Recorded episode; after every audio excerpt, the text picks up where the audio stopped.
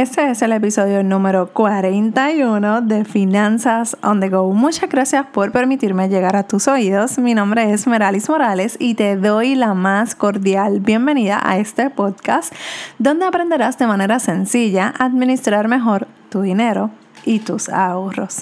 Este episodio llega gracias a el ebook de Reto Financiero. Si estás en una situación difícil en tu vida financiera, necesitas esta guía.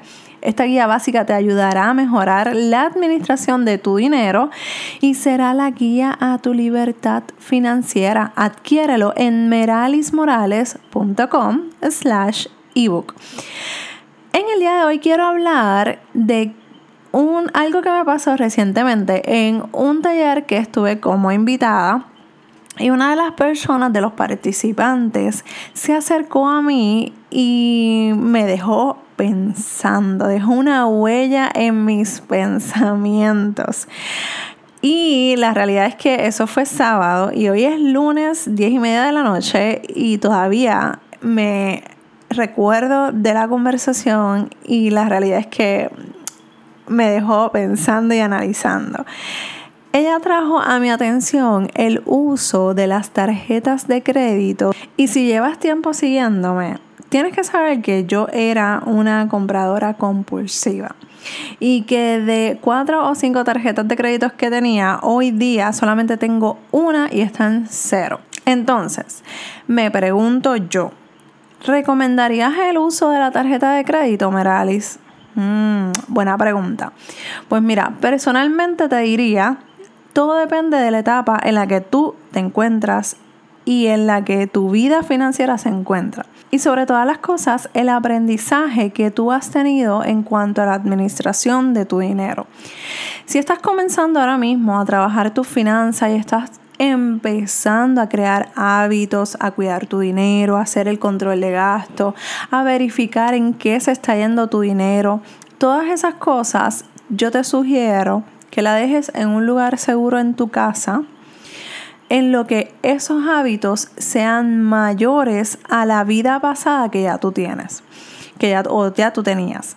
Si llevas un tiempo trabajando tus finanzas y consideras que ya no haces compras compulsivas, que no tienes descontrol financiero, puedes comenzar a utilizarla, pero únicamente y exclusivamente para pagar los pagos mensuales fijos, valga la redundancia, como el colegio de tus hijos, la luz, el agua, la internet y todos aquellos pagos que ya automáticamente sabes que tienes que, que pagar, que, que hacer. Pero más allá de irte de tiendas a comprar eh, ropa o cualquier cosa, yo te sugiero que no la uses. Úsala para aquellas compras que ya tú sabes que tú tienes el dinero para saldarlo. Por ejemplo, si vas a hacer un viaje y sabes que obviamente vas a comprar unos pasajes, pagar el hotel y todas esas cosas que conllevan un viaje o unas vacaciones, pues mira, utiliza la tarjeta de crédito y automáticamente hagas la compra del pasaje o la reservación del hotel, vas a ir a tu banco y vas a saldar esa, esa deuda que acabas de adquirir. Y así tienes la tranquilidad de que ya saldaste al momento de la compra saldaste lo que utilizaste, no te quedas con deudas pendientes, no te quedas con ese balance que probablemente no te va a llegar un correo electrónico o no te va a llegar la factura o porque no vas a estar pendiente quizás o se pueda extraviar en el correo, pues mira, ya saliste de eso, usaste la tarjeta de crédito, te beneficiaste de los puntos, pero a la misma vez saldaste al momento y el próximo mes se supone que esté en cero y no te cobren intereses. Ese es el problema de las tarjetas de crédito. Cuando nosotros dejamos balances hasta el próximo mes, ahí todo lo que nosotros hayamos comprado automáticamente lo estamos pagando y le estamos regalando dinero a la tarjeta de crédito y nos está saliendo más caro. Esto, este tipo de ejercicio y de movimiento es lo que yo hago. Personalmente yo pago el colegio de mi hijo, la luz, el agua, el internet, todo lo que tiene que ver que se pueda pagar a través de, eh, con la tarjeta de crédito, pero automáticamente voy a la cuenta de mi banco y saldo rápidamente, no espero ni que se vea reflejado.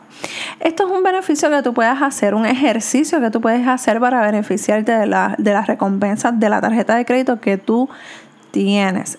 Recuerda, por favor, que si todavía estás creando los hábitos, buenos hábitos, para poder mejorar tus finanzas personales, no es el momento de hacer este tipo de ejercicio.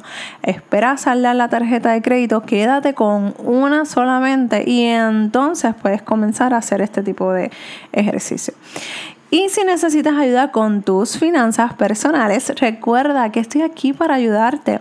Escríbeme dudas.meralismorales.com y también quiero agradecerte por esas cinco estrellas que yo estoy segura que estaré recibiendo de tu parte porque esto me ayudará a seguir llevando este mensaje tan y tan importante a más y más personas cambiando la vida financiera una persona a la vez.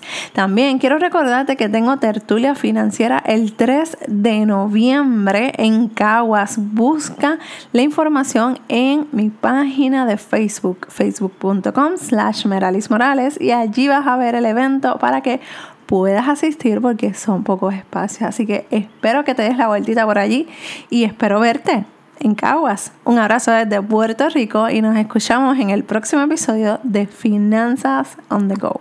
Bye.